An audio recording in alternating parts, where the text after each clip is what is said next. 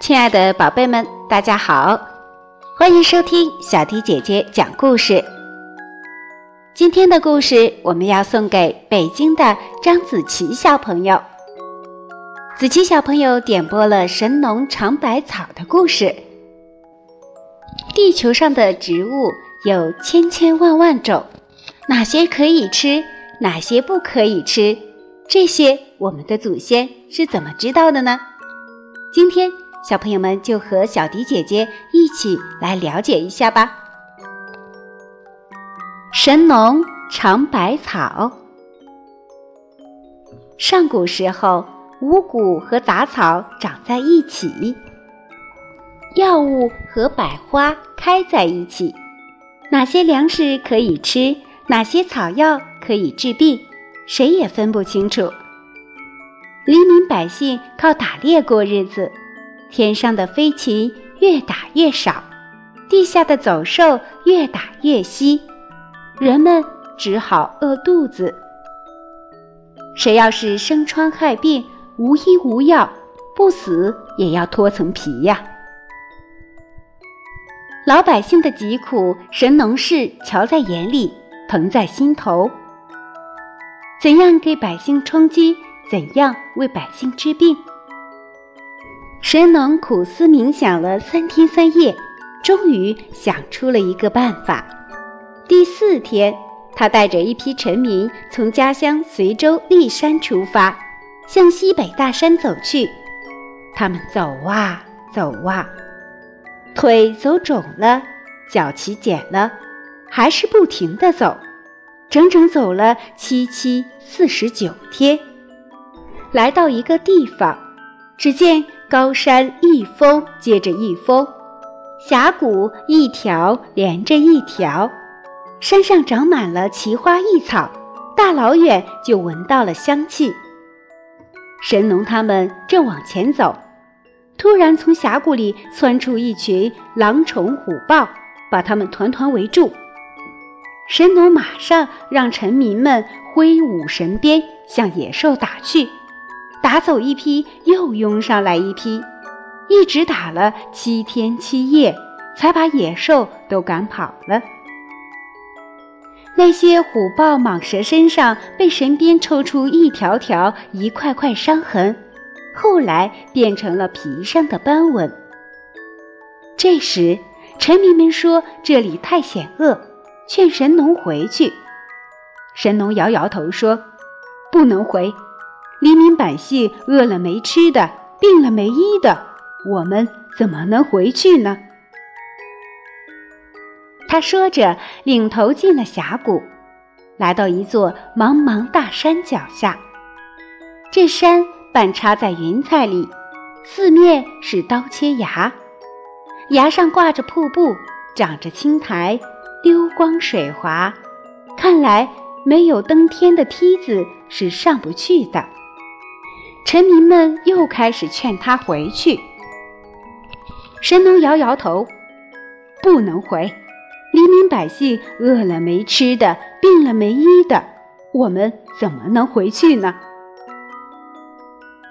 他站在一块小石山上，对着高山，上望望，下看看，左瞅瞅，右瞄瞄，打主意，想办法。后来，人们就把他站在的这座小山峰叫做望龙亭。然后，他看见几只金丝猴顺着高悬的古藤和横倒在崖腰的朽木爬过来。神农灵机一动，有了！他当下把臣民们喊来，叫他们砍木杆、割藤条，靠着山崖搭成架子，一天搭上一层。从春天搭到夏天，从秋天搭到冬天，不管刮风下雨还是飞雪结冰，从来不停工。整整搭了一年，搭了三百六十层，才搭到山顶。传说后来人们盖楼房用的脚手架，就是学习神农的办法。神农带着臣民攀登木架上了山顶。嘿呀，山上真是花草的世界，红的、绿的、白的、黄的，各色各样，密密丛丛。神农喜欢极了，他叫臣民们防着狼虫虎豹，他亲自采摘花草，放到嘴里尝。为了在这里尝百草，为了老百姓找吃的、找医药，神农就叫臣民们在山上摘了几排冷杉，当做城墙防野兽，在城墙内盖茅草屋居住。后来人们就把神农住的地方叫牧城。白天，他领着臣民到山上尝百草；晚上，他叫臣民们升起篝火，他就着火光。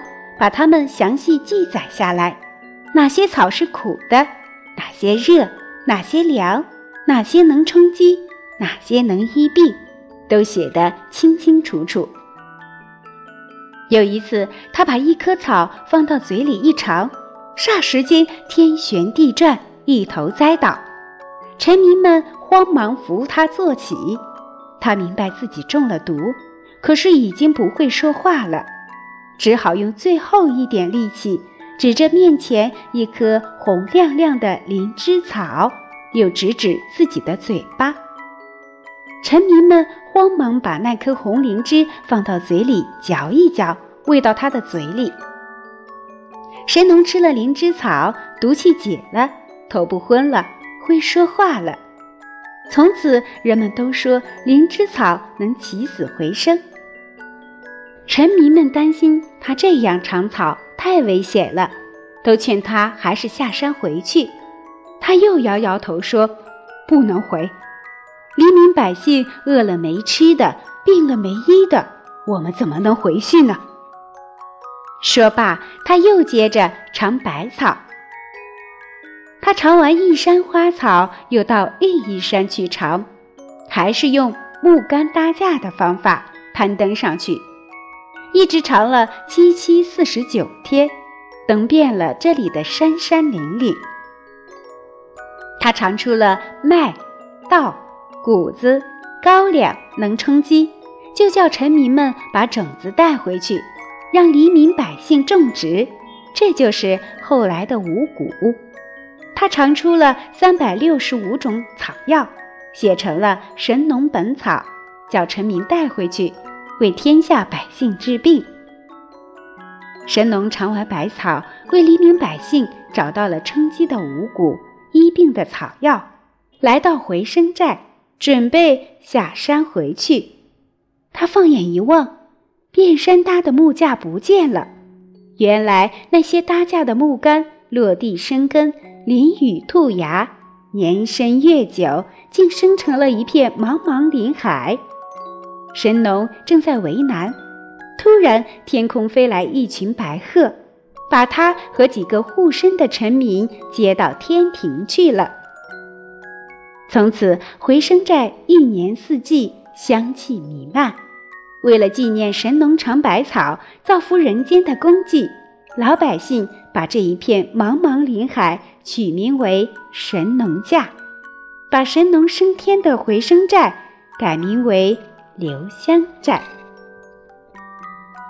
琪琪小朋友，这就是小迪姐姐今天为你讲述的神农尝百草的故事了。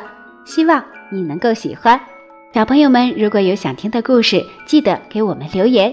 如果你想及时听到小迪姐姐为你讲述的故事，记得把我们的公众号置顶哦，这样就可以第一时间看到我们的节目了。今天就到这里了。我们下期再见吧。